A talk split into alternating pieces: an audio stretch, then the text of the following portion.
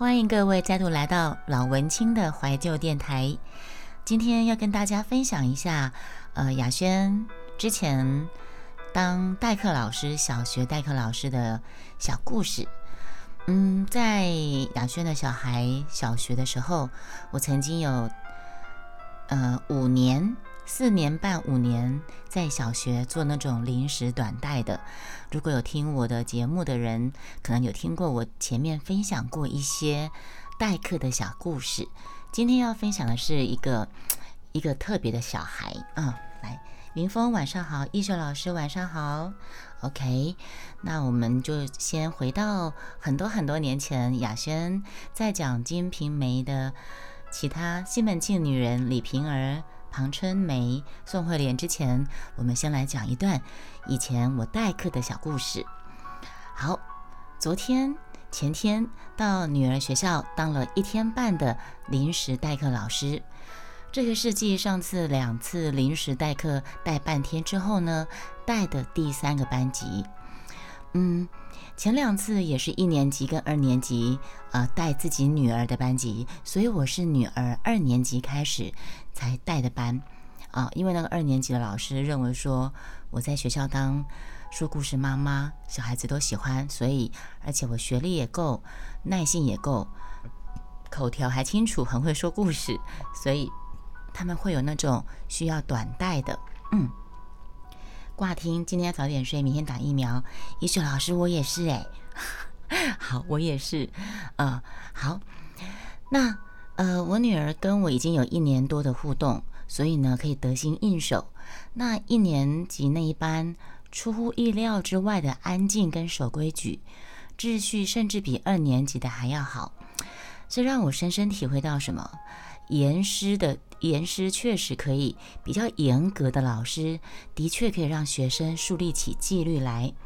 那我还开台，可是我我不可能那么早睡呀。而且我今天我今天上课，好啦，其实我实在是不想讲，可是因为我觉得，好了，我先不要讲我上什么课，反正我今天有去上课，上了四个多小时，回到回到家吃吃点东西就睡。我从五点多睡到八点，哎，我从五点多睡到八点，所以因为我知道我今天晚上要开台，嗯，但是我今天不会不会十八相送送收播歌收一个半小时的，你放心，嗯，好，所以我会体会到说老师比较严格啊，的确是可以让学生树立起纪律，因为嗯。一年级的老师是大家公认的很凶的老师，所以我代课当时带的那个一年级的班级，老师是公认严格，他们班的学生纪律就非常好。柚子柚子，欢迎加入直播间，晚上好。然后这一次我带的三年级却让我头昏眼花、头发胀。有时候虽然有麦克风，可是我喉咙却喊到有点发痛的地步。我们现在是在先进行，呃，前一段的暖场，回顾一下我之前代课的一个小故事。那我除了说故事、定呃订正数学题目跟吃午饭、吃午饭午休时间之外，其他时间这个班级总是停不下来的闹哄哄的一片。不管上课下课，就连吃饭打菜的时候，永远都是同时左边一个，右边一个，前面一个，后面一个的，老师长，老老师短，不停的告状，不停的告状。哦，带小朋友、小学生，我回忆起那时候代课的那那段时间，你带到那个班上秩序好的，真的是赚到；你带到那种班上秩序很差的，你真的是，哦，快要快要爆炸了。连我们班，连我女儿到班上来一起吃午餐，都很惊讶的说：“三年级的哥哥姐姐怎么这么吵啊？”我女儿当那时候还跟我说：“最起码我们班的人都知道，当有一个人在跟老师说话的时候，其他人不可以插话，要等前面的人说话说完才可以轮到下一个。这就是老师那个班导怎么教很大的关系。”嗯。好，不知道是因为我是代课老师的关系，还是所以学生们觉得可以为所欲为？还是原本在许多的基础秩序上面，这个班老师就没有建立起很好的秩序观念？所以呢，大抵来说，像我们这种短期代课老师嘛，短暂的相聚一堂，开心和谐、平安度过最重要。对，就是短期代课两天一天。就是平平安安的把孩子照顾好，不要出事情。然后呢，老师交代的事情完成之后，他们想玩就让他们玩，只要不要太吵。他们抱怨功课太多，想在学校先写功课，也可以让他们去写。想听故事，我就说故事。反正我非常会讲故事，他们也很喜欢听我讲故事。我跟你们说，我那时候在小我女儿小学的时候，在代课的时候，带到后来，他们老师是。是要轮流排班抢我呀，因为学生都喜欢听我讲故事，而且我还会带游戏。嗯，好。可是呢，在我写这篇文章的时候的昨天，却因为有一件事情让我训斥大家一顿。到底发生了什么事情呢？我喝一下水。呃，这个是个三年级的班级，小学三年级。中午营养午餐结束之后呢，需要几位同学帮忙抬那个桶餐桶回到厨房。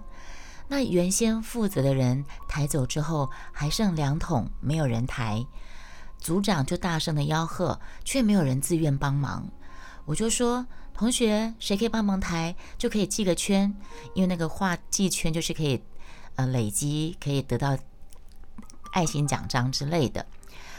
我说谁帮忙抬就可以画记个圈，可是还是没有人动。我就请在玩电动玩具的值日生男生跟另外一名男生一起帮忙。你们没有想到，那个男生却对我的请求不理不睬，低头继续写他的回家作业。我就走到他旁边，我第四次哦，已经叫他叫了四次了。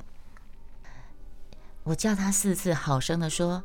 老师，请你先停下功课，帮忙抬厨余到厨房去，麻烦你了。这个孩子，三年级的孩子，头低低的写字，回我一句：“我不要，我要写功课。”我一听，我再也忍不住了，我在他桌上用力一拍，我大声的叫说：“我叫你现在就给我去！”他才心不甘情不愿的把笔丢开，丢离开座，然后抬桶子去。午休时间，我怒气未消的上台跟大家说话。我说什么呢？我跟他们说：“你们抱怨作业太多，写不完。”哎，谢谢艺秀的小黄猫一六八八，晚上好。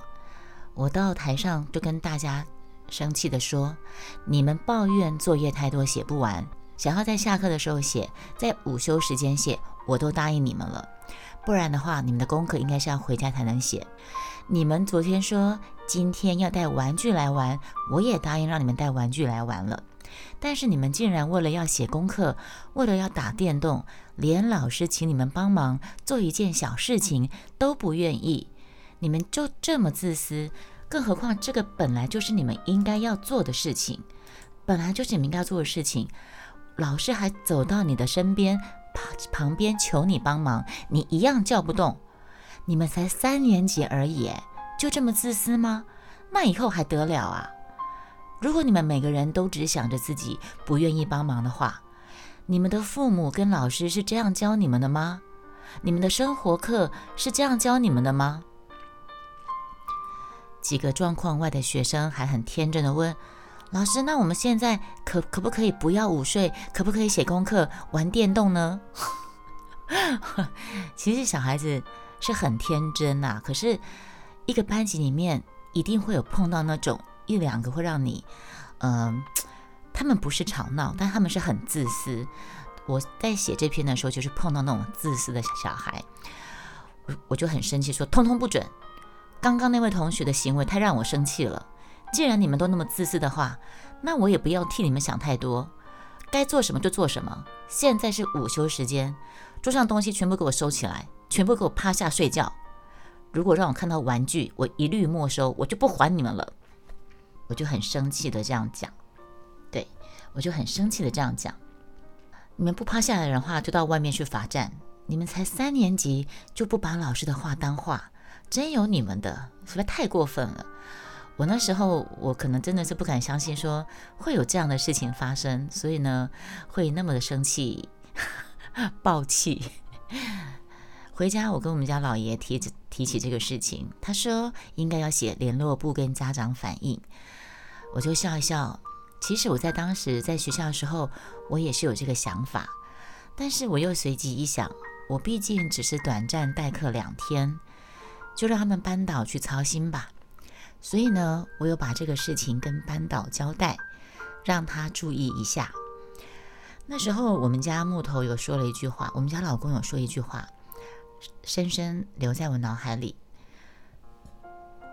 现在这么小就完全自私自利。以后出社会又是败类一个。